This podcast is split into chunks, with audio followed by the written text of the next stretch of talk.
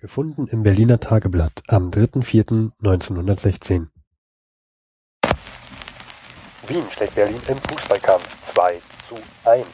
Das 25. Zusammentreffen der beiden Städtemannschaften, das vom schönsten Wetter begleitet gestern in Berlin vor etwa 5000 Zuschauern vor sich ging, brachte der Wiener Elf mit 2 zu 1 einen nicht ganz verdienten Erfolg, da die Berliner Mannschaft meist mehr vom Spiel hatte. Die Niederlage ist der zeitweise sehr unsicheren Verteidigung und dem Spiel der Mitte des Berliner Angriffs zuzuschreiben. Außerdem hatte Berlin zunächst nur neun Mann zur Stelle, doch trat Dima bald als Zehnter ein. Diese Unvollständigkeit der Berliner Elf nützte Wien nach Kräften aus und schon in der dritten Minute gab ein Fehler der Läuferreihe dem halblinken Wiens Neubauer Gelegenheit zum ersten Tor. Nachdem dann Köppner den nicht erschienenen Herz als Mittelstürmer ersetzt hatte, wurde das Spiel verteilter. Das Ende der ersten Spielzeit sah Berlin mehr im Angriff doch die guten Flanken der Außenleuten wurden von der Mitte nicht verwertet. Nachdem Hartmann gleich nach der Pause ein sicheres Tor vor dem freistehenden Wiener Tor ausgelassen hatte, brachte ein Fehler von Diener den Wienern wieder durch Neubauer den zweiten Erfolg. Aus dem Gedränge heraus konnte dann Köppner in der 19. Minute endlich das erste Tor für Berlin schießen. Alle weiteren Angriffe wehrte der Wiener Torwächter ab. Auch eine Umstellung im Berliner Angriff änderte nichts an dem Ergebnis, sodass der von dem Schiedsrichter von Parkett geleitete Kampf mit dem Siege von 2 zu 1 für Wien endete.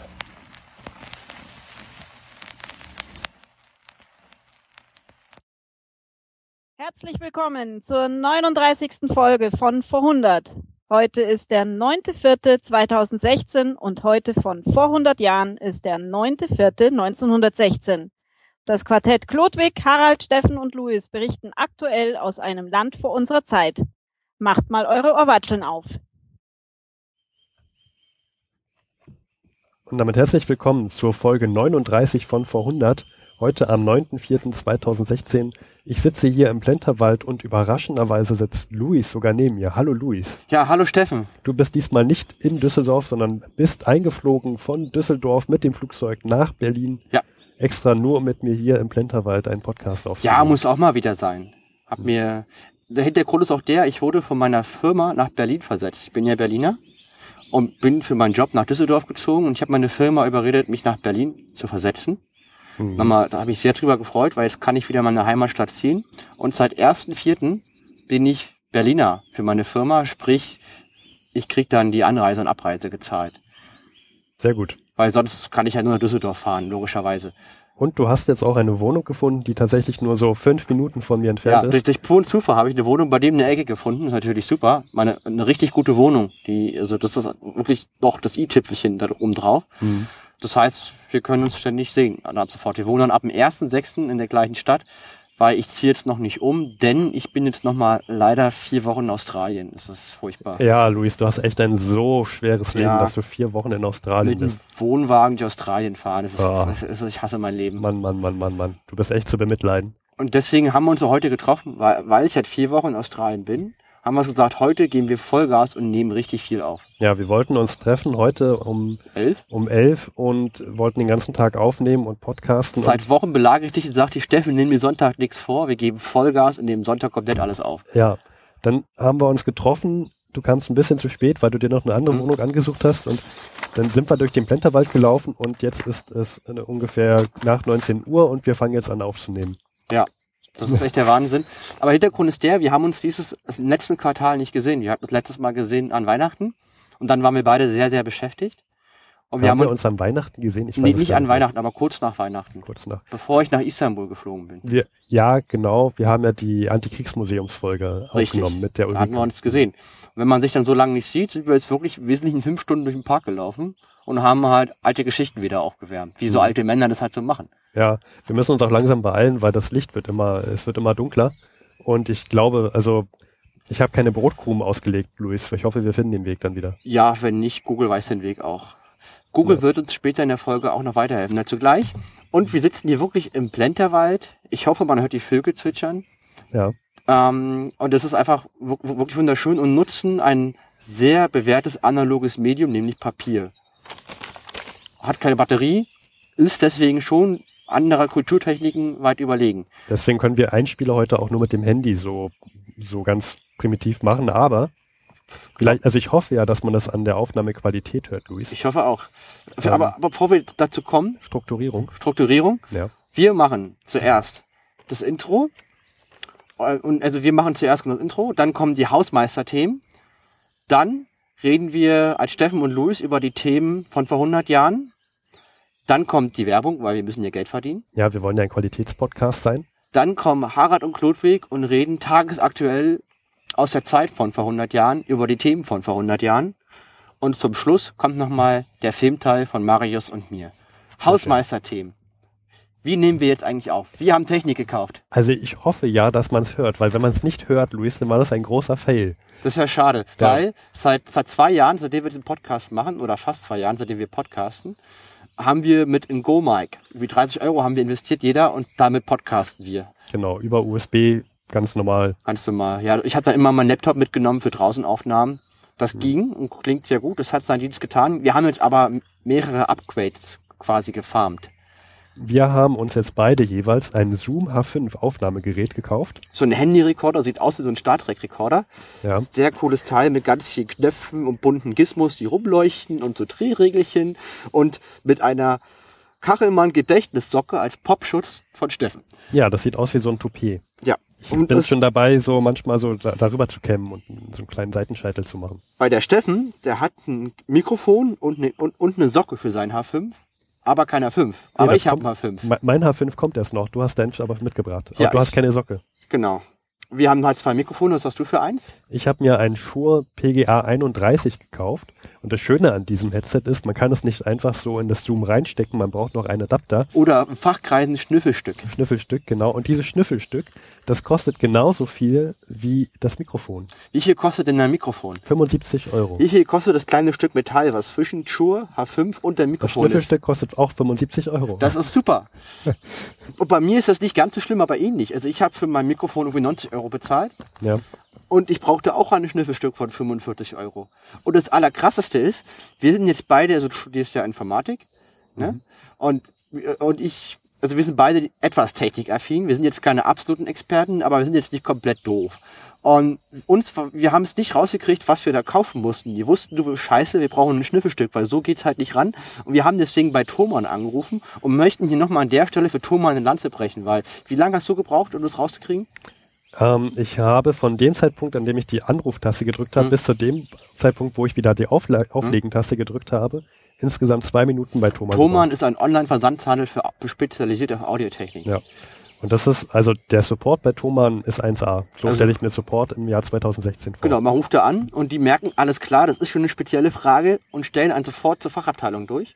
Ja. Weil ganz klar, die, die, die, die annehmen, die können nicht alles wissen. Das ist ja völlig logisch. Und dann, und die sagen sofort, ja, sie brauchen das das, schicken einen Link und sagen halt auch, gut, dass sie nachfragen, sie müssen da aufpassen, weil wenn sie das Falsche kaufen, geht das Mikrofon kaputt, wegen irgendwelchen Spannungs- Voodoo-Geschichten, die ich nicht verstehe. Aber der Punkt ist halt der, man braucht ein Schnüffelstück, das ist sauteuer und man muss es auch richtig machen.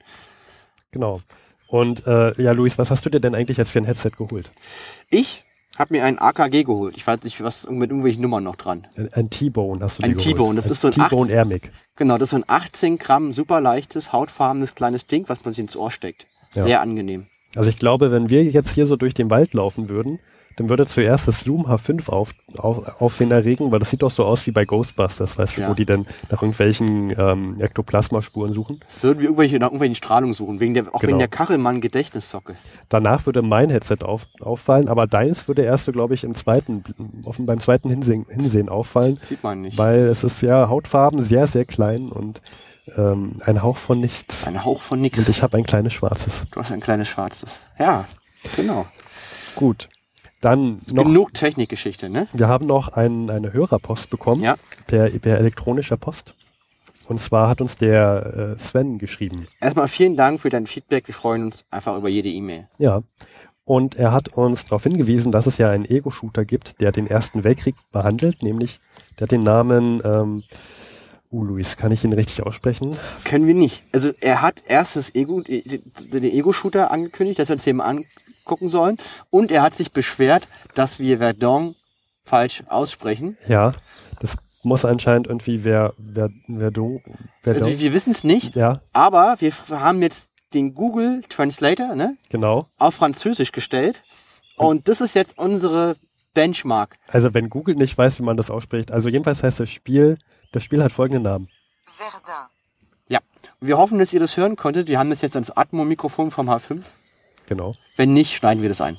Oh, man hört auch den, den, äh, den Specht hier Ja, das ist ein Specht. Hier ist ein kloppen. einfach sehr viele, also die Vögel zwitschern, das ist echt schön Ja. hier gerade. Deswegen sitzen wir auch draußen. Ein Hauch von Romantik, Luis. Ja, also es ist, es ist der völlige Wahnsinn. Ja. Das ist wunderschön. Äh, zurück zu wer, äh, zurück zu. Und zwar heißt das Spiel so und ähm, du hattest zufällig mit Marius drüber geredet über dieses Spiel und der Marius kannte das Spiel sogar. Ja, der hatte das in seiner Steam-Bibliothek. Wir haben uns das angeguckt. Sieht sehr interessant aus. Ich habe keine Zeit, das zu spielen. Gerade, ich habe zu viel um die Ohren. Ich jedenfalls nicht. Ego-Shooter habe ich früher sehr, sehr viel gespielt. Aber wir möchten jedenfalls erwähnen, dass es das gibt. Ich finde es halt spannend, weil es gibt nicht viele Ego-Shooter, oder ehrlich gesagt, ich kenne gar keinen, der im Setting des Ersten Weltkriegs spielt. Es gibt es bestimmt, aber ich kenne jetzt nur Verdun. Was die Sache spannend macht, ist, dass man im Ersten Weltkrieg, die Standardwaffe ist halt eine Halbautomatik, so ein Karabiner. Sprich, man, man muss schießen und dann muss man so, so die Hebel umlegen, mühselig, bevor man wieder schießen kann. Und ich kenne das Früher habe ich viel so im Zweiten Weltkrieg Call of Duty gespielt und ich fand immer am tollsten, wenn man nur Halbautomatik hatte für jeden, weil da muss, da hast du einen Schuss und der muss sitzen, weil er muss das mal ewig nachladen. Und dann das macht die Sache viel taktischer und spannender, weil du wirklich viel schleichst und auch nicht immer sofort drauf losballerst, sondern dir gut überlegst, äh, ähm, also da, ob ich nicht meine Position jetzt besser verraten sollte oder nicht, oder ob ich lieber noch mal ein bisschen warte und eine bessere Möglichkeit. Das war schon, da hat man diesen Jagdgedanken so oder besser drin. Ist sehr, sehr, kann sehr spannend sein. Danke nochmal für den Tipp, Sven. Aber wir haben halt nicht die Zeit, das, das auszuprobieren. Genau. Ja, wir mal schauen. Wir werden hin und wieder noch diesen, diesen Ort nennen müssen, den wir nicht sagen können. Aber dafür wird uns Google ja helfen. Ja. Äh, dann würde ich sagen, haben wir die Hausmeistersektion durch und wir kommen über die Themen von vor 100 Jahren. Genau. Und da fangen wir doch gleich an mit dem, wo wir gerade ge äh, gestoppt haben, angehalten sind. Mhm. Nämlich äh, mit Verdun. Ja, und zwar die Festungswerte, oh Gott, Festungswerke Odromont und Thiaumont. Ja, ich, ich schäme mich selber, wenn ich das vorlese, aber ich kann es einfach nicht aussprechen. Und da habe ich doch eine Zecke. Ist das eine Säcke jetzt ohne Scheiß? Sieht aber nicht so aus, sah irgendwie anders aus. Steffen hat irgendwelche Tiere auf seiner Hose. Das beliebt halt. Bin Ja, das ist irgendwie, wenn wenn man in der Natur ist, kriegt man auch mal Besuch. So, Ja. Steffen hat den Angriff überlebt. Der- hoffe ich, ist es weggesprungen. Ja, ist weggesprungen. Ein, diesen furchtbaren Anschlag auf seiner Gesundheit. Er hat ihn überlebt. Alles gut, alles gut, alles gut. Podcaster in der freien Wildnis. Jedenfalls, okay, sag nochmal, wo sind wir gerade, Steffen? Ja, da haben die Deutschen zwei Festungswerke eingenommen. Ich spreche die nicht nochmal Probier aus. es erst gar nicht, Luis. Ja, Probier es vergiss nicht, es. dich auszusprechen. Und ein Dorf, das heißt Malancourt. Das traue ich mich auszusprechen. Der Punkt ist der, die Deutschen sind noch im Angriff. Das sind aber nur sehr kleine Raumgewinne, weil wir hatten in der letzten Folge das schon analysiert. Das, sind, das ganze Schlachtfeld hat eine Breite von 20 Kilometern, wo halt die Frontlinie so quer durchgeht. Und das sind nur graduelle Gewinne, weil die Gegenmaßnahmen vom Petain, den Gandalf Frankreich, der ans Schlachtfeld als Retter berufen wurde, als Oberbefehlshaber der französischen Truppen vor Verdun, nicht insgesamt, der hat viele Maßnahmen beschlossen, unter anderem Logistiksystem, dieses Rollprinzip, dass die fr- französischen Verbände sehr schnell ausgetauscht werden. Ja. Und die greifen langsam und deswegen ist der Vormarsch der Deutschen verlangsamt. Genau. Und dieses Malancourt befindet sich westlich vom Ufer der Maas. Ne? Ja, apropos Mars. Äh, du kennst ja die deutsche Nationalhymne. Nicht auswendig, muss ich gestehen, aber ja. Äh, was, halt, was halt da ganz lustig ist, ähm, es gab ja neulich diese April-Scherz-Folge vom WDR Zeitgeschichte-Podcast. Ja. Die war super. Da bin ich letztes Jahr drauf reingefallen übrigens. Ich auch, da total. ging es um Bismarck und den Waschlappen. Waschlappen, ja. Aber das war absolut super, weil die haben halt gesagt, dass dass das hieß ja Händel, wer hat die deutsche Nationalhymne ähm, komponiert? Egal, der, wir wissen es gerade nicht. Wir Das- müssen nicht alles wissen. Es ist, äh, ich finde, ich, die deutsche Nationalhymne nicht zu kennen und auch nicht zu wissen, wer das gemacht hat, finde ich aus, absolut akzeptabel, Luis. Ja, Das, man merkt, wir haben kein Google. Normalerweise kann man sowas in, wie googeln und, und sich zurechtschummeln. Aber jetzt haben wir nur Papier. ist das peinlich? Nein, es ist nicht peinlich. Jetzt kommen die Witzeslücken raus. Der Witz ist halt der, die haben in dieser April-Scherz-Folge behauptet, dass die deutsche Nationalhymne geklaut wurde. Und zwar, dass es eigentlich ein türkisches Lied wäre. Und wir dann glatt behauptet, dass die deutsche Nationalhymne einen Migrationshintergrund hat. Und da haben wir dann auch so getan in der Folge, als würde sich die AfD darüber aufregen und fordern, dass man die äh, austauschen musste. Sehr lustig zum Schreien. Wir werden es verlinken. Ja, auch das, ich glaube, dass die Türkei jetzt, äh, jetzt ich glaube, äh, Forderungen stellt, auch im mehreren Millionen Bereich, also dass, dass sie mehrere Millionen Euro fordern, dass da irgendwas unterschlagen wurde deswegen. Und Genau, weil die Deutschen das geklaut haben. Ja, ja. Die Geschichte war die, die Türken haben ja mal Wien belagert und bei, der, bei, bei dem Rückschlag der Türken in der Belagerung vor Wien hätte man das wohl im Zelt gefunden. Das der Liedtext und der Komponist, der österreichische Komponist, hätte das dann geklaut. Sehr, sehr lustig. Warum erzählen wir das? Weil es gibt ja mehrere Folgen der deutschen Nationalhymne und es wird ja immer nur eine gespielt. Und, und, und, und der, der in einer nicht gespielt wird, heißt es doch immer von der Edge bis an der deutsche Frauen, deutscher Wein, Deutschland über alles, so nach dem Motto. Und eine Stelle habe ich mir gemerkt, ähm, von der Edge bis an der Memel, von der Maß bis an dem Welt. Quasi die Maß wird in, dem, in, in, der deutschen Nationalhymne, die wir immer noch singen, als Grenze des deutschen Kulturraums genannt. Und jetzt ist die Schlacht vor Verdun an der Maas. Das finde ich irgendwie lustig. Und interessant. So ein Verwundermoment für mich. Ein. Verwundert-Moment. Ich, ich wusste das überhaupt nicht mehr, weil ich ja auch den Text nicht. ähm, Wir werden die Genau. Folge verlinken, da kann man die ganze Hintergrundgeschichte doch mal erfahren. Ja.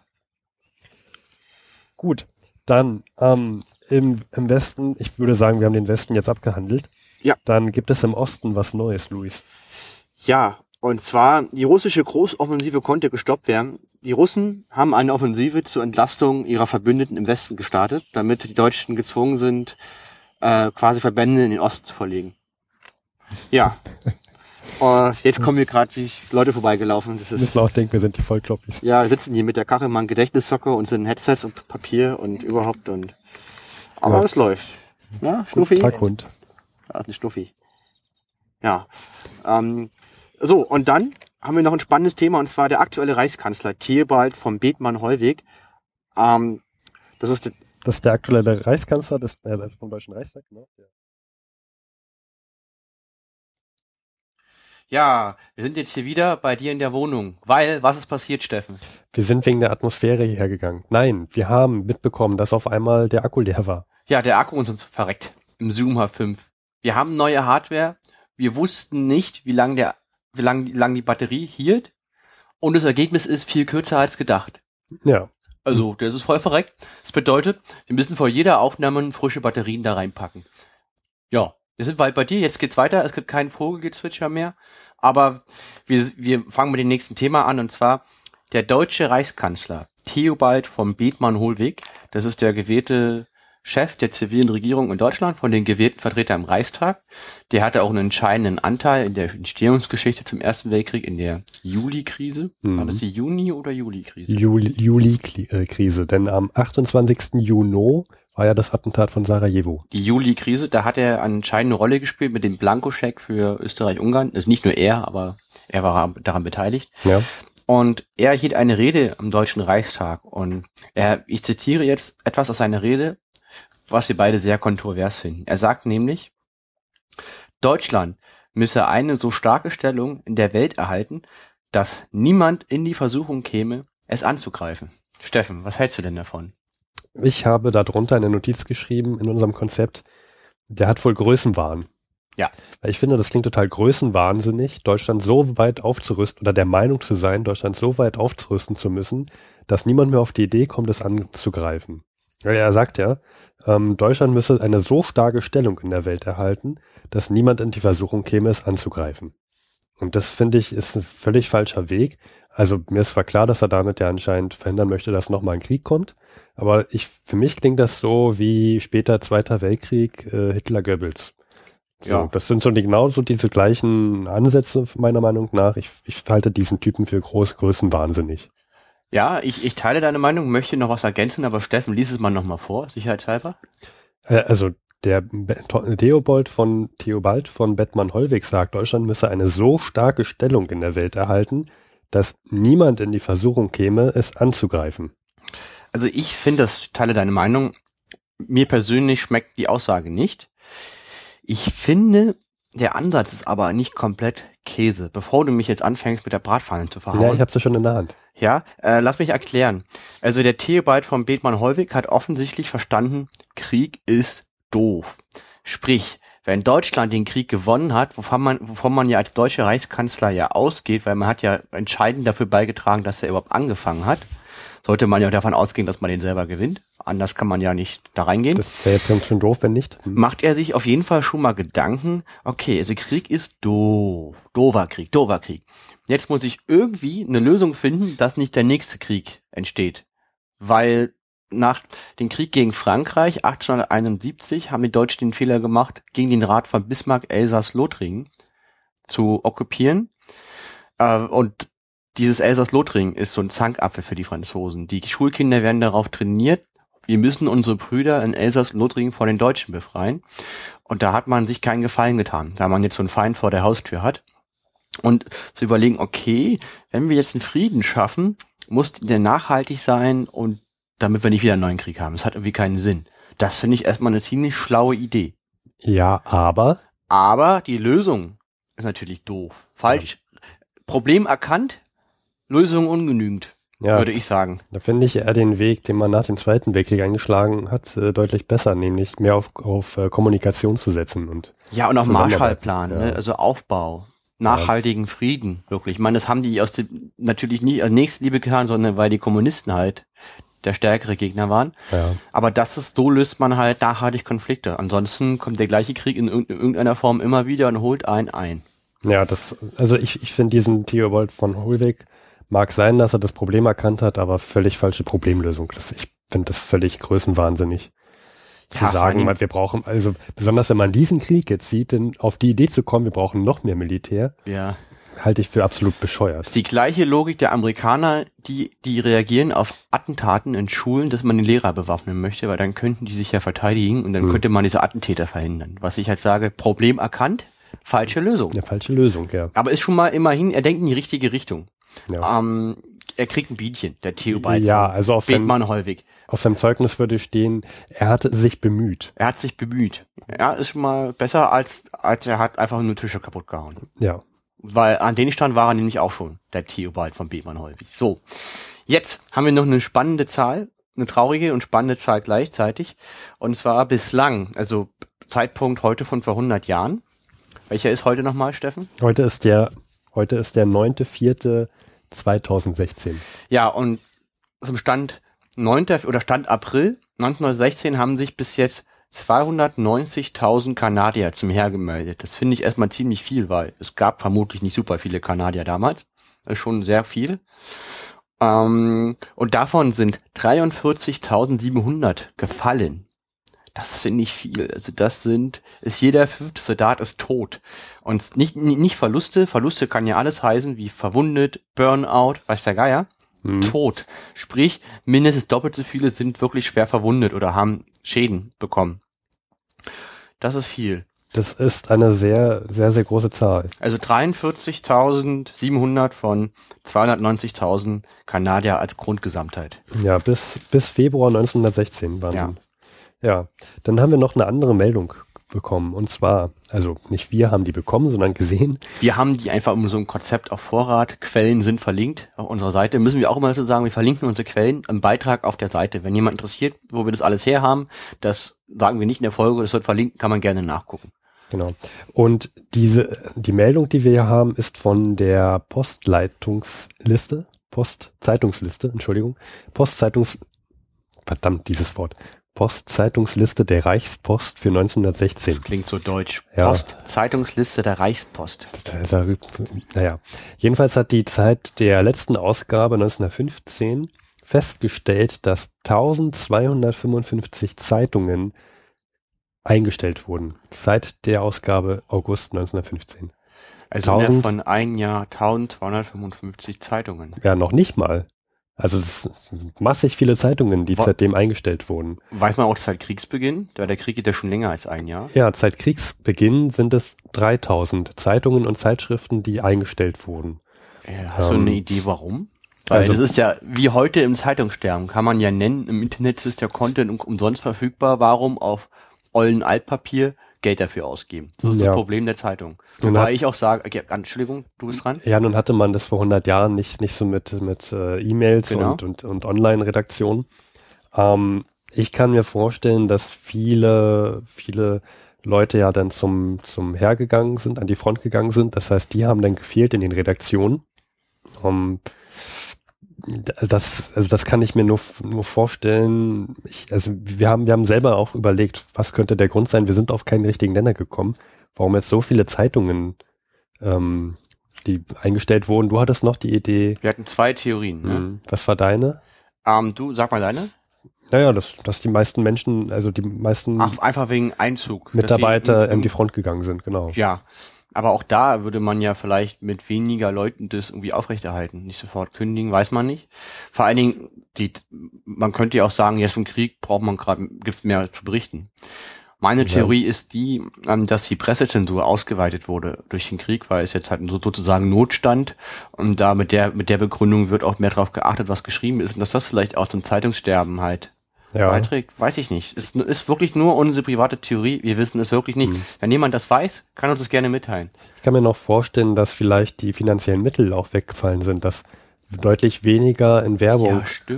Werbung investiert haben. Hm. Es wird auch nicht mehr so viel gekauft und verkauft, weil die ganze Industrie von Konsumgüterherstellung auf Militärgüter Ja. umgestellt ist, auch Ja. weniger Käufer da sind. Das kann ich mir noch gut vorstellen. Das hatten wir in der letzten Folge, ne, dass ja der Wehrdienst ist eine nationale Pflicht und kein Unglück, Ja, sprich, man muss dann mit dem Sold leben, was man halt bekommt. Und ich vermute mal, so mega üppig wird das nicht gewesen sein. Ja, und sich dann noch Zeitungen zu kaufen. Hm. Das ist ein, ich denke mal, ich denke mal, wie immer das liebe Geld sagt, mein Gefühl ist der Hauptanteil daran. Ja, aber wir kamen, wir finden, das ist jetzt eine passende Stelle, um euch mal zwei Links zu empfehlen, die wir äh, in, unser Blog reinstellen werden.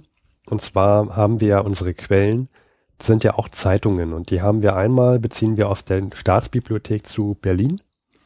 Und da finden wir zum Beispiel immer die Berliner, das Berliner Tageblatt und die Handelszeitung. Mhm. Und je nachdem, wenn wir mal in welchen, ähm, in welchen Meldungen lesen, dass in der Zeitung sowieso erwähnt wurde, dass jenes und dieses passiert ist, dann schauen wir da gerne mal nach, ob wir diese Zeitung finden von dem Tag und lesen dann auch die Berichte vor, wie wir es zum Beispiel mal gemacht haben mit der Trabrennbahn.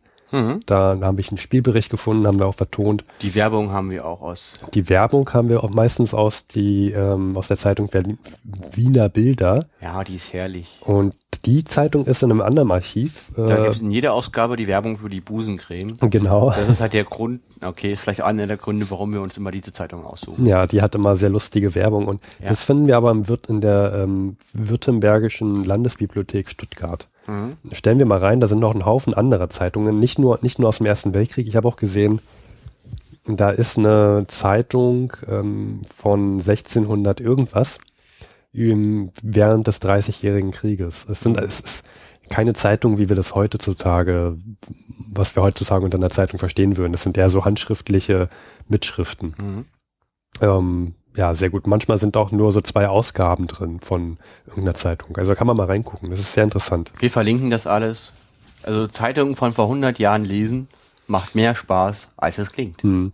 Und da wir gerade davon gesprochen haben, Luis, äh, Berliner, äh, Wiener Bilder, Zeitung von vor 100 Jahren, lasst doch mit den Leuten, nee, lasst doch die Leute sprechen, die die Zeitung von vor 100 Jahren in ihren Händen halten. ja, und vielleicht vorher noch ein bisschen Werbung hören. Ja, das stimmt, weil wir brauchen auch, äh, die neue Hardware muss ja bezahlt werden. Ja, die muss bezahlt werden mit Werbung von vor 100 Jahren. Wir hören mal rein.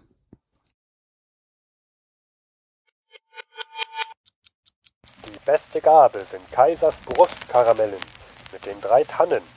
Seit 25 Jahren bewährt bei Husten, Heiserkeit, Katar, Verschleimung, Erkältungen. 6100 notarbegläubigte Zeugnisse von Ärzten und Privaten beweisen den sicheren Erfolg. Nur in Paketen zu 20 und 40 Heller, Dose 60 Heller, aber nie offen. Zu haben in Apotheken, Drogerien und wo Plakate sichtbar. Lassen Sie sich nichts anderes aufreden. Kaisers Brustkaramellen mit den drei Tannen gegen Husten. Gastwirte. Füllet Fassbier mit IK Flaschenfüller ab. Sparsam, rein hygienisch. Donaufelder Straße 207, Abteilung 31. Preisliste gratis. Eine Uhr als Reklame. Wer eine Uhr umsonst haben will, eine elegante Präzisionsuhr für Herren oder Damen nach Wahl, schreibe sofort an Uhrenhaus, Franz Schmidt, Prag Weinberge. Bei Blasenleiden und ähnlichen Krankheiten sind Santalin-Kapseln das beste und bewährteste Mittel. Erfolg überraschend, das ohne Berufsstörung angewandt wird. Man verlange stets Santalin-Kapseln aus der Krebsapotheke Wien und weise alles angeblich Bessere streng zurück. Preis 3 Kronen 50.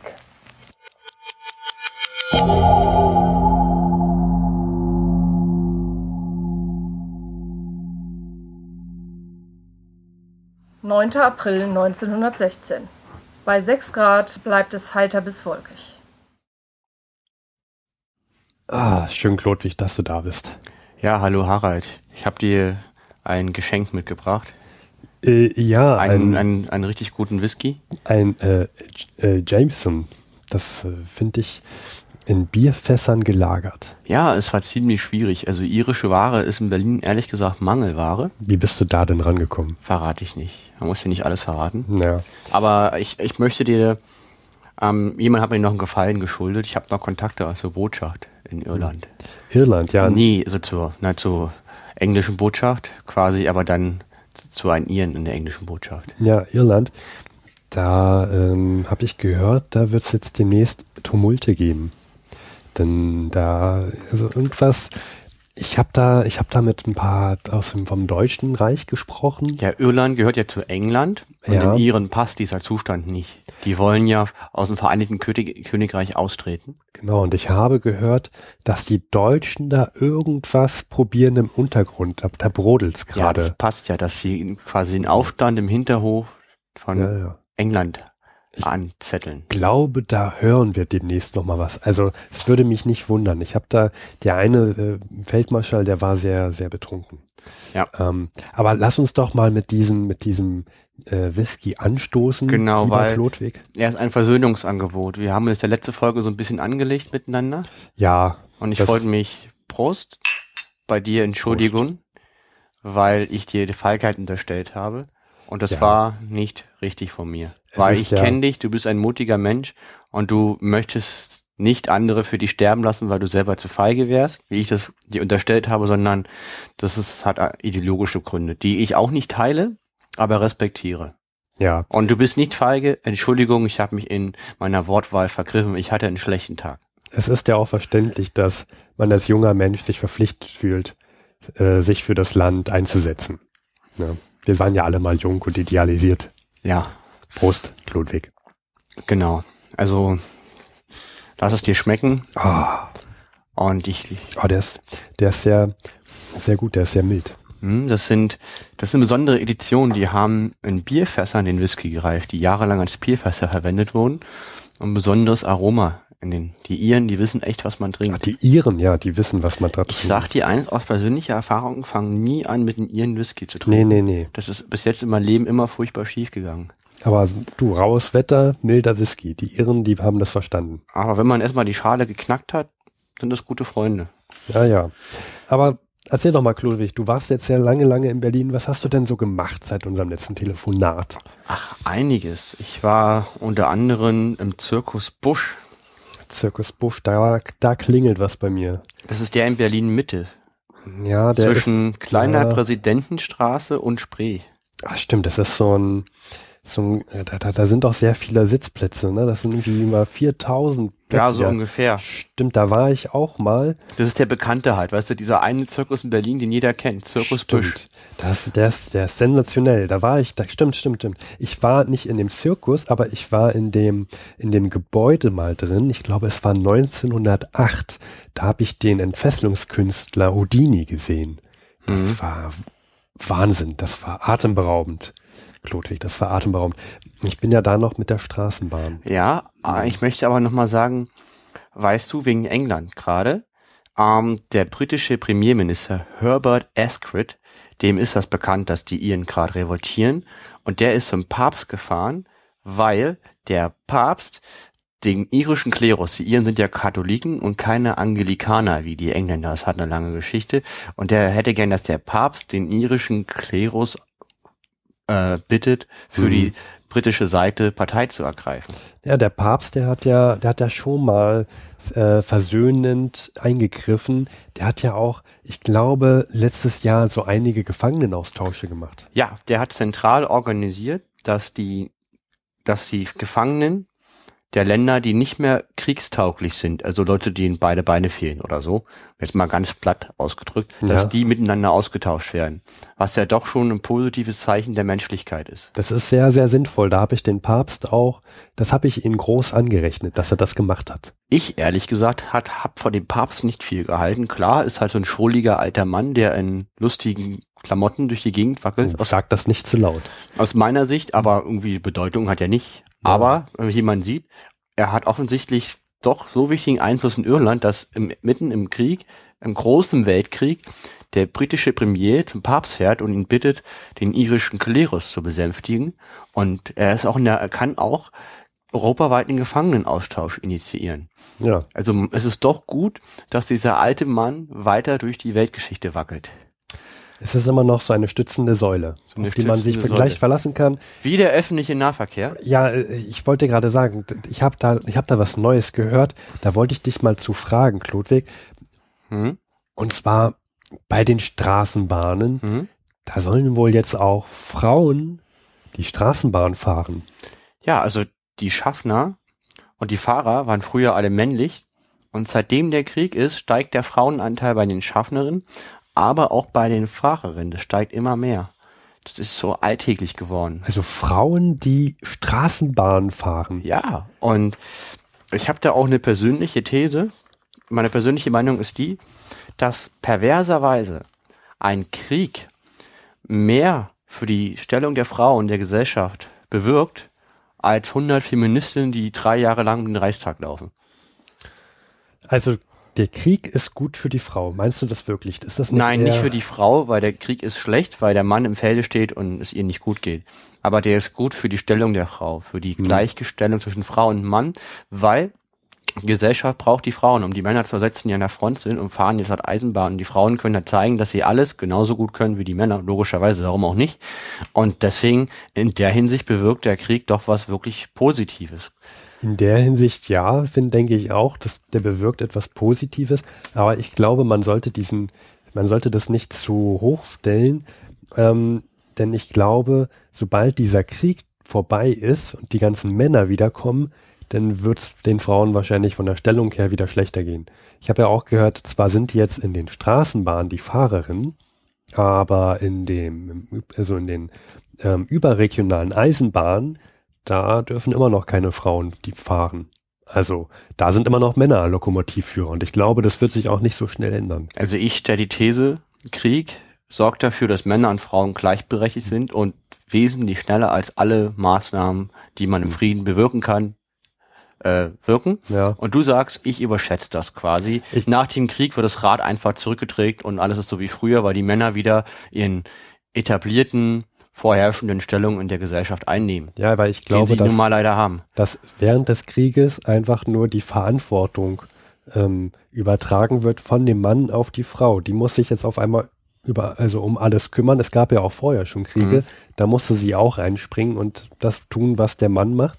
Und dann kam der, der Mann aber wieder und hat das dann wieder der Frau weggenommen. Ja, Ja. da, mh, da bin ich anderer Meinung. Ich bin da, ich denke, Frauen, die werden sich das nicht nehmen lassen.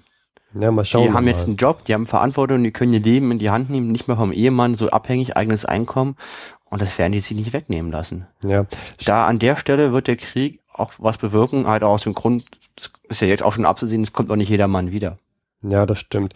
Ich bin noch mal gespannt, äh, wer weiß, vielleicht, wenn der Krieg vorbei ist, sehen wir dann auch noch bei den überregionalen Eisenbahnen dann Fahrerinnen. Ja, aber ich habe das mit der Bahn noch angesprochen, weil ich habe dann äh, äh, im, im kleinen Gespräch zwischen den anderen Bahnfahrern einen, einen, einen sehr lustigen Witz gehört. Oh ja, sag mal, sag mal. Ja, das ist der neueste Witz aus Berlin. Ja, sag mal. Halte ich fest. Der feldgraue Rock ist ja freilich das schönste Ehrenkleid der Nation. Aber das genügt nicht. Auch innerlich muss der Mensch feldgrau sein. Ja, ja, das stimmt. Das ist so lustig. Das ist sehr lustig. Das ist der völlige Das Wahnsinn. ist, ja, den habe ich noch nicht gehört. Aber das stimmt ja auch. Hier, Denn- Prost doch mal hier, Ja, Prost, Klotig. Harald. Auf, auf, auf die Freundschaft, Auf den Frieden. Auf den Frieden, Warum kann man nicht alle, auf die Frauen. alle Konflikte mit einer Flasche Whisky lösen? Ja, das Das wär's. wäre deutlich friedlicher. Aber das ist echt, echt lustig. Ähm, ja, äh, zu, zu Feldgrau fällt mir ein, der, der König von Bayern, ich glaube, wie heißt der König Ludwig, der, der Dritte oder so? Ja, Der hat Bayern. Bayern. Wen interessiert Bayern? Die haben ja ihren König da immer noch. Die, die tun immer so unabhängig, aber einfach nur ein Teil Deutschlands, des Deutschen Reiches. Ja, äh, aber die haben auch eine hohe Meinung vom Papst, glaube ich. Jedenfalls haben, hat der König eine neue Uniformierung von den Soldaten Hm. angeordnet und die haben jetzt auch, die hatten ja früher blaue Uniformen und jetzt haben die auch feldgraue Uniformen. Macht ja Sinn, weil Ja. Feldgrau tarnt im Feld. Ja, Wie grau wie das Feld. Wenn man im Feld irgendwie im Graben hockt, macht Sinn. Ja. Also sind sie jetzt nicht mehr so zu unterscheiden. Und ähm, ja, feldgrau. Hm. Ja, Da fällt mir ein, der, der Hindenburg, ja, der hat jetzt auch vor kurzem seine, sein, seine Jubiläumsfeier gehabt. Der ist jetzt schon, der hat jetzt schon 50 Jahre, 50-jähriges Dienstjubiläum. Der Wahnsinn. Der ist schon ein halbes Jahrhundert, läuft, wackelt dieser Mensch analog zum Papst in der preußischen Dienstuniform Ja, über die Erde. Ein halbes Jahrhundert, 50 Jahre. Der ist ja insgesamt, der ist, wie alt ist der? ich glaube, der ist 69 Ja, oder so. Ja, 69. Der Wahnsinn. Und das ist Ich glaube, der Held der Schlacht von Tannenberg. Und der ist, der wird, an vielen deutschen Haushalten gibt's Bilder von Hindenburg und der ist der Held der Nation, weil mehr Erfolge als in Tannenberg oder Bekannte gibt's gerade nicht. Aber überleg mal, wie alt der schon ist. Ich glaube, so lange wird er, wird er das nicht mehr machen. Wer weiß, der wird wahrscheinlich noch zwei Jahre leben und dann hat sich das auch Ja, mit noch- dem gegessen. Das ist echt so in dem Alter noch so aktiv. Ja, ja. Der soll mal, der soll mal ruhiger machen, der Hindenburg. Ja. 50-jähriges Mann, Dienstjubiläum. Mann, Mann. Ja, ja. Ja, dann würde ich sagen, widmen wir uns der, der Whisky. Prost, Ludwig. Auf den, auf, auf Hindenburg, würde ich mal sagen. Auf Hindenburg. Oder? Nee, auf sowas will man nicht. Auf Frieden. Komm, auf Ja, Frieden. auf, auf das Hindenburg Frieden schließt vielleicht. Wie auch immer. da machen wir auf den drauf. Frieden. Auf den Frieden. auf den Frieden. Ich werde jetzt noch das Öftere mal anstoßen müssen auf irgendwelchen Feiern. Äh, ich, und zwar, Klodwig, da, da kannst du mir sicherlich helfen. Und zwar ähm, treffe ich mich jetzt mit vielen, die, also ich habe mich auch in der Vergangenheit mit vielen getroffen und die haben immer nur über den Balkan gesprochen. Und ich konnte da immer nicht viel zu sagen, denn mein Wissen ist sehr veraltet. Weißt du, was da, was da, was da Neues passiert im Balkan? Kannst du mir da irgendwas sagen? Ich will oft, ich will am besten beim dem nächsten Treffen, möchte ich mit Wissen glänzen, möchte ich vielleicht ein bisschen mit Hintergrundinformationen glänzen. Also du möchtest Leute mit deinem Balkan-Fachwissen Ja, ich möchte so ein bisschen so äh, den Balkan-Experten raushängen lassen. Aber Ja. ich bin halt keiner, aber ich weiß, dass du im, Ich wurde ja zum Balkan-Experten ernannt, ja, ja. genau, erzähl doch mal, hast du da irgendwas, gibt's da vielleicht was Neues? Äh, Ich, ich weiß, das Ja, und zwar ja? eine große Neuigkeit. Und zwar, halte ich fest, das ist, das ist eine große Neuigkeit. Zwischen dem Deutschen Reich und Rumänien wird ein Außenhandelsabkommen abgeschlossen. Ja, also Mhm. beide Regierungen tauschen Güter aus, die nicht kriegswichtig sind.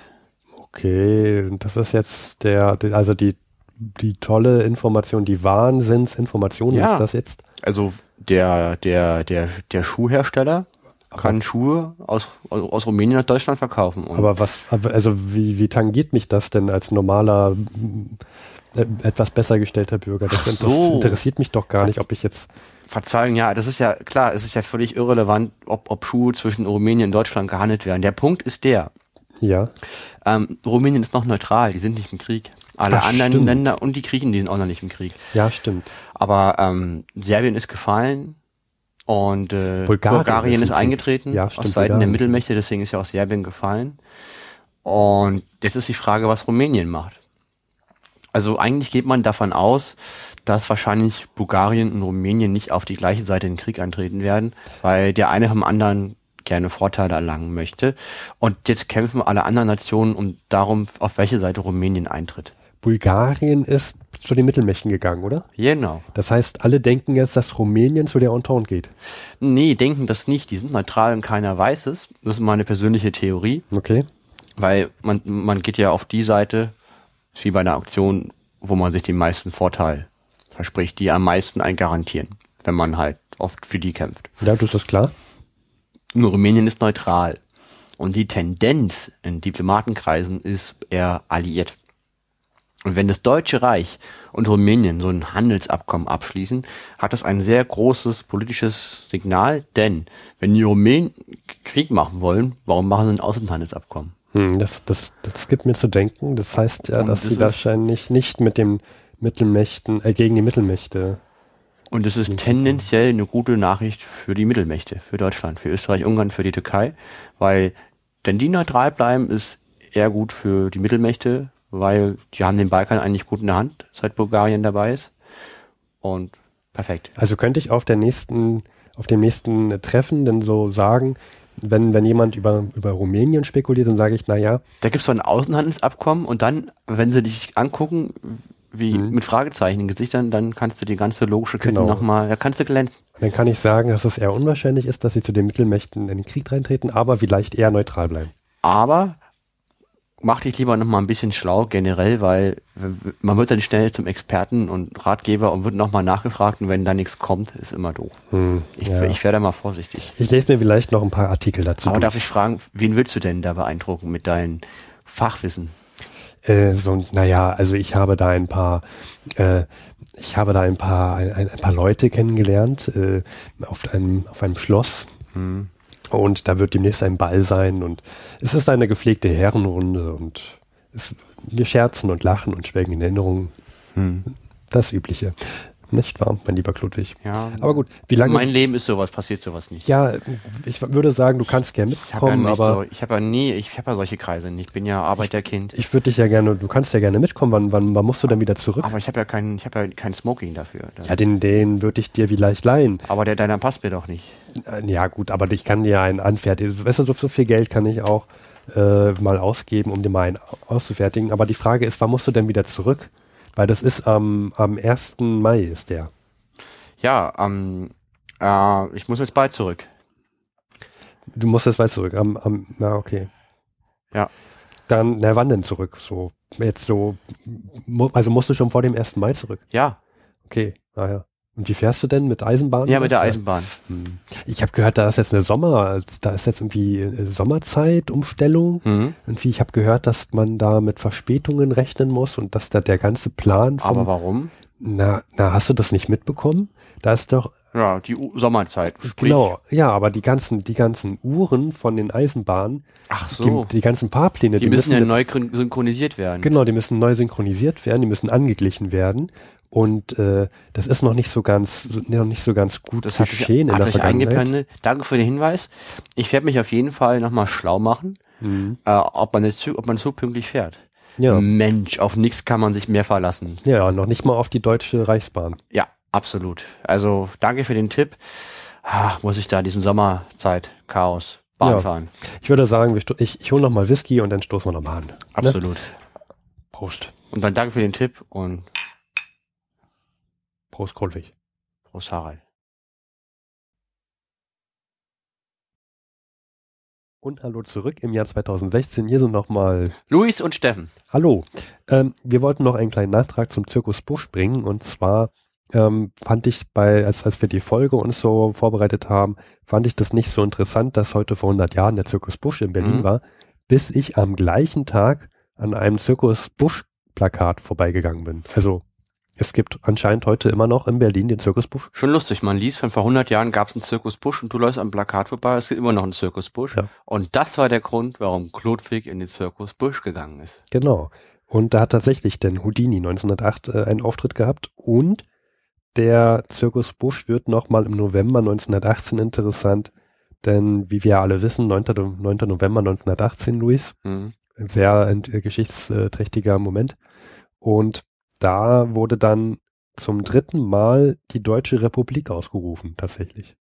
Weil da der ähm, Arbeiter- und Soldatenrat getagt hat. Im Zirkus. Im Zirkusbusch. Naja, das ist ja, das ist ja ein sehr großes Gebäude. Das darf man sich nicht wie so ein Zirkuszelt vorstellen, sondern es ist halt ein massives, großes Gebäude. Ist halt das gutes, gutes Versammlungsgebäude. ja, das gibt's heute nicht mehr, wo du dann irgendwann, das musste dann irgendwann weichen an irgendwelchen Bau Bebauungsmaßnahmen und gibt's auch einen kleinen äh, Wikipedia-Artikel, können wir alles verlinken. Lustig, dass dann in der Republik im Zirkus aufgerufen wird. Das ist einfach eine schöne Geschichte. Ähm, ja, und dann bleibt noch der letzte Teil der Folge. Das ist der Marius und ich, wie wir über den Film sprechen. Und danach ist die Folge auch. Das ist der letzte Gliederungspunkt. Viel Spaß. Viel Spaß und alles Gute. Stille Nacht, heilige Nacht. Luis, was machst du da? Äh, ich singe. Ähm, lass es. Mm, echt? Das ist nicht schön. Menno. Menno, Ja. Naja, Marius, ne? Wir haben wieder einen Film geguckt. das ist richtig. Und ein Film, den ich damals unbedingt im Kino gucken wollte, das weiß ich noch. 2005 kam er ins Kino. Ist eine französisch, deutsch, britisch, belgisch, rumänisch, norwegische Co-Produktion. Also wie der Erste Weltkrieg. Ja, genau. Ähm, aber auf Originalsprache ist der Französisch, glaube ich. Wie heißt der? Also der heißt äh, Merry Christmas, ist also als Merry Christmas ist er in Deutschland ins Kino gekommen. Also mit englischen Titeln in Deutschland? Äh, in Französisch äh, Joyeux Noël, was Jojo Noël. Jo, ja, wie auch immer. Ich Wie auch immer. Fran kein, ich bin kein Franzose. Wir können weder singen noch Französisch, wahrscheinlich. Genau. Äh, heißt so viel wie frohe Weihnachten. Warum in Deutschland nicht so ins Kino gekommen ist, mir ein Rätsel. Ich hätte das getan, aber Frohe Weihnachten klingt irgendwie schöner, finde ich, als Filmtitel als Merry Christmas. Merry Christmas klingt nach, ich bin in einer Einkaufspassage in Dormagen und krieg eine Merry Christmas CD geschenkt, als Werbegeschenk. von einem Nikolaus in Rot Ungefähr so. mit Cola-Mütze. Mit Cola-Mitte. Genau. Worum geht's in den Film, Marius? Ja, es geht um äh, die Westfront 1914, erster Mhm. Winter im äh, Krieg. Es ist bitterkalt. Die Versorgungslage ist noch nicht ganz so bitter wie später im Krieg. Mhm. Und ähm, am Weihnachtsabend dann äh, spielen alle Lager, alle, alle Lager, und zwar an dieser Stelle sind, sind das Franzosen, ähm, Schotten und äh, Deutsche, machen ihre Weihnachtsfeier und Wobei die Schotten immer die coolsten sind. Das sind die, die das beste Bier haben und irgendwie immer sehr locker und cool drauf sind. ja, aber so wie das in dem Film aussah, hatten die hauptsächlich Whisky und die Deutschen hatten das Bier. Verdammt, hast du mich erwischt. Aber jedenfalls die Franzosen, die Schotten und die Deutschen hocken halt in ihren Gräben. Es ist scheiße kalt, es ist Weihnachten und irgendwie ist alles doof, weil es hat Krieg und keiner hat Bock da zu sein. Obwohl, klapp, Tannenbäume sind schon cool. Äh, zurück zum Thema. Genau, und die Äh. Deutschen haben Klapptannenbäume bekommen. Ja, die Deutschen haben Klapptannenbäume diese bekommen, die sie überall aufstellen, auch auf den Schützengraben. Das hatten wir in der Folge dazu auch behandelt. Ja, egal, später. Äh, und die Deutschen hatten einen Opernsänger in Mhm. ihrem, in ihrem Lager, der dann auf die äh, Weihnachtsmusik, die aus den anderen Lagern kam, äh, mitsingt und sie singen dort dann Stille Nacht, Heilige Nacht. Deswegen habe ich versucht, das zu singen. Das war ein sehr schöner Moment im Film. Und zwar der, der Schotte, die haben so einen Pfarrer, die Schotten, ne? Und der hat einen Dudelsack und fängt an, Stille Nacht, Heilige Nacht auf seinen Dudelsack zu spielen, richtig? Genau. Und dann fängt der Opernsänger an, dazu zu singen. Und dann rennt in das Niemandsland. Und das finden alle ganz toll. Dann klatscht der eine, dann klatscht der andere. Und dann verbrüdern sich die verfeindeten Nationen für eine Nacht. Erstmal eine Nacht, genau. Weihnachten 1914. Sozusagen ein One-Night-Stand. Und äh, halten gemeinsam eine Messe und tauschen auch Whisky gegen Bier, wie gesagt. Ja. Da können dann die, die Deutschen mal schottischen Bier, äh, Whisky probieren. Ja, und das ist auch historisch so überliefert. Wir hatten das verpodcastet. Das war ja der Winter 1914, die ersten Kriegsweihnachten.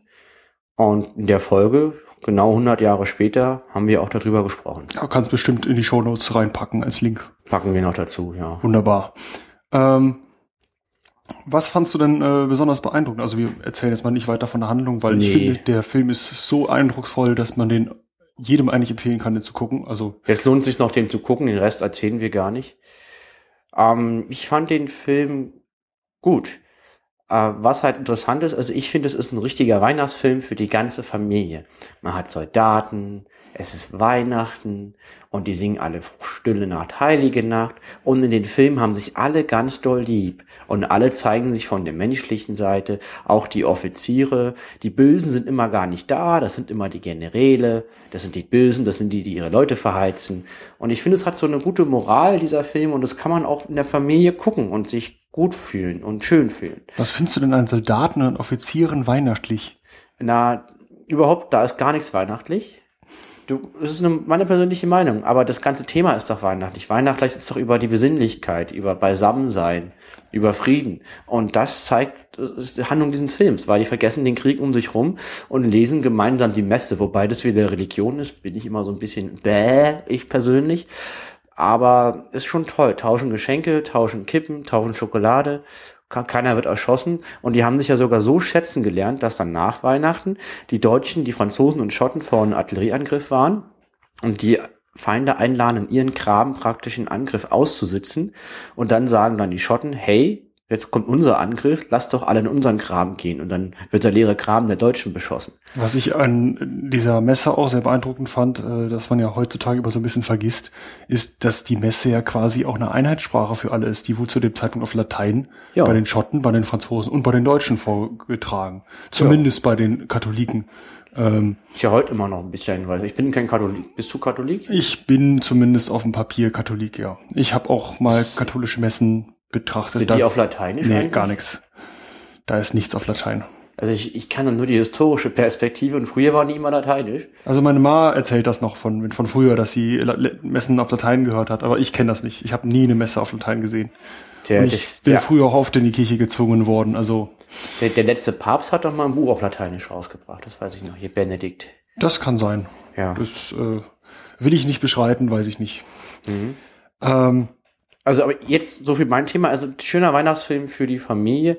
Aus historischen Standpunkten habe ich ein kleines bisschen was zu bemängeln. Da kommen wir aber später nochmal dazu. Jetzt, wie fandest du den Film, Mario? also ich fand den, also wir haben den ja bei Amazon Prime, also wie gesagt, jeder, der Amazon Prime hat, kann diesen Film gucken. Ich habe gesehen, bei Max Dom ist der jetzt auch drin, so als kleine Werbeblock hier.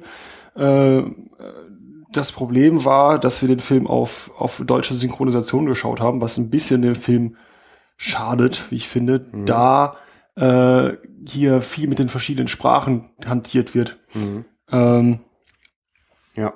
ähm, die, die Leute können sich zwar eigentlich nicht miteinander verstehen, aber als Zuschauer in der deutschen Synchronisation sprechen irgendwie alle Parteien Deutsch, auch die Briten und die Franzosen, und äh, sie können sich aber nicht verstehen und man, ja man muss sich dazu denken, dass die sich jetzt nicht verstehen können. Also da kommt ein Franzose, redet einen Deutschen auf Deutsch an und der Deutsche versteht ihn nicht und antwortet auf Deutsch und der Franzose versteht den deutsch sprechenden Deutschen nicht und antwortet auf Deutsch, dass er den deutsch sprechenden Deutschen nicht versteht. Das war jetzt, glaube ich, sehr verwirrend, aber es macht halt keinen Spaß so rum. Ja, genau. Und dann äh, äh, sind dort natürlich in diesem Film einige bekannte äh, Schauspieler. Meinen absoluten äh, Hassschauspieler Benno Fürmann spielt mit. Ich kann ihn nicht leiden, warum auch immer. Ich finde ihn keinen guten Schauspieler. Aber er ist ein guter Schauspieler, er ist in dem Sinne, dass er sein Handwerk beherrscht. Du magst ihn nicht, weil er seinen Stil nicht mag, aber ich finde, er, er beherrscht sein Handwerk. Also ist ein solider Schauspieler. Der hat mal eine Schauspielschule, glaube ich, von innen gesehen und er lebt davon. Ist jetzt kein Amateur. Genau. Dann gibt es in diesem Film auch noch ein, ein, eine weibliche Rolle. Die, Die Diane Krüger. Die, die findest du scharf, ne? Die sieht ganz gut aus, ja. Sehr gut. Ja. Finde ich gut. ja. Äh, ansonsten fand ich den Film also von der von der Handlung, von dem, was mit ihm mitreißt, sehr gut. Mhm. Allerdings von seiner Glaubwürdigkeit. Äh, der Film ist halt, da wird nie geschossen, da, da, da stirbt keiner, auch vorher, wenn die äh, Artillerieeinschläge ko- passieren, außer halt der äh, in der ersten Szene, da sterben schon welche, aber irgendwie ist er sehr, sehr harmlos. Auch auch die, die Deswegen meine ich ja Weihnachtsfilm. genau, auch auch die, Die Uniform, die sind so sauber, die die sind rum, die Gräben sind irgendwie überhaupt nicht dreckig. Es sieht gar nicht so aus, als würden sie da leiden und es sieht auch nicht da aus, als wäre es kalt. Gut, es ist alles über Puderzucker, aber ähm, Sieht aus, als würden Erwachsene im Buddelkasten. Sand- ja, genau. Es ist, es ist ein bisschen ver, verharmlos, verharmlost, habe ich so das Gefühl. Auch wenn das irgendwie diese Szene mit der, mit dem Kriegseinstellen und äh, der Verbrüdung der einzelnen Leute ähm, und auch was danach passiert, eigentlich ziemlich cool darstellt, finde ich. Aber ähm, Ja, das, was er machen will, macht der Film sehr gut. Ähm, das ist aber auch die Stärke für mich des Films. Man muss die historische Komponente, dass das wirklich alles so stattgefunden hat und die ganzen Einordnungen, das muss man nicht wissen. Der Film steht für sich selber. Man muss gar nicht wissen, man muss gar nicht mal wissen, dass das der Erste Weltkrieg ist. Das ist eigentlich völlig unerheblich. Es geht einfach nur um diesen Moment der Verbrüderung und um diese besinnliche Botschaft. Das ist auch eine Stärke des Films. Deswegen kann man das wirklich jedem vorsetzen und der kann damit was anfangen.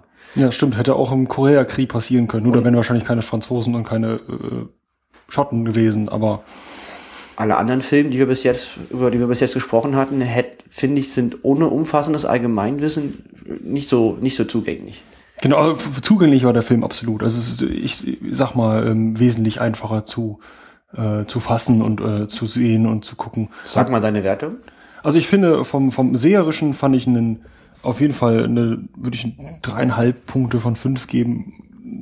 Nicht ganz perfekt, weil ich finde, er hat so irgendwo seine Schwierigkeiten gerade, weil ich habe ihn ja auch in dieser, in dieser unsäglichen Synchronisation gesehen. Das muss ich natürlich mitbewerten. Ähm, Sehe ich auch so. Also dreieinhalb. äh, Wie vom- du, und mit der richtigen Synchro wären es vier. Mit der, mit, mit, äh, mit der richtigen Synchro wären es vier.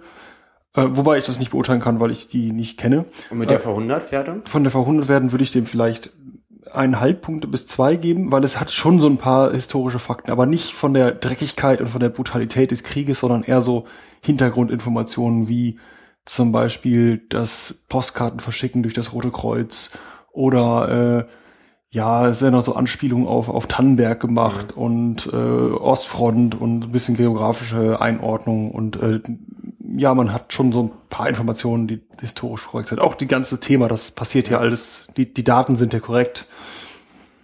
Ähm, ja, ich würde ihm sogar nur einen Stern geben. Also der Hintergrund ist zwar schon historisch korrekt, aber die ganzen Details sind nicht liebevoll ausgearbeitet. Also das merkt man, historisch hat der Film nicht seinen Schwerpunkt gesetzt.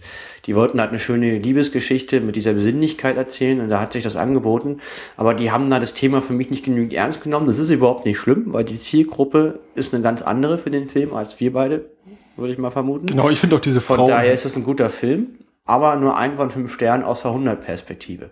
Genau, ich finde halt diese eine Frauenrolle an der, äh, an der Front im Graben irgendwie Ja. bisschen deplatziert. Die dänische Opernsängerin läuft da immer den ganzen, die ganze Zeit im Graben rum, mal ganz ehrlich, und rennt da ins Niemandsland durch die Gegend und ach, aber und es wirkte halt alles dadurch ein bisschen konstruiert, weil man halt das, dadurch ist es aber auch wieder zugänglich, weil eine weibliche Figur in dem Film mitspielt. Es wären nur Männer. Das ist halt auch irgendwie doof. Ist ja auch gut, dass eine Frau einen wichtigen Part im Film einnimmt. Aber dadurch muss man die Verhundertwertung aus meiner Sicht runtersetzen. Ja, da hast du auch recht. Ja, und dann als nächsten Film, was gucken wir da, Marius? Äh, wir wollen einen Film schauen, der in der Wüste spielt, bei einem Typen, der ganz am Schluss beim Motorradunfall stirbt und äh, der Film geht sehr lange. Wie lange denn? Irgendwie dreieinhalb, vier Stunden oder so? Fast vier Stunden. Da haben wir echt zu gucken. Aber ich freue mich jetzt schon, weil ich habe ihn tatsächlich noch nie gesehen und das ärgert mich. Er soll auf jeden Fall toll sein. haben. Ich habe ihn mal gesehen, es ist sehr lange her und ich habe eigentlich ganz gute Erinnerungen daran. Ja, aber wir gucken ihn nochmal. Schön vier Stunden an deinen Fernseher, der in drei Meter Höhe gefühlt an der Wand hängt. Ja, sehr gut. Da haben wir auf jeden Fall eine Genickstarre danach. Ja, ich habe keinen Fernseher, von daher muss ich ruhig bleiben. Wir können auch im Stehen gucken. Das geht auch. Ja. Gucken wir im Stehen. Nee, oder wir holen das Laufbänder und dann laufen wir, dann bleibt man fit dabei. Auch gut. Dann haben wir mal dicke Muskeln. Ja, absolut. Na dann, bis freue mich schon. Bis zum nächsten Mal, Marius. Bis zum nächsten Mal.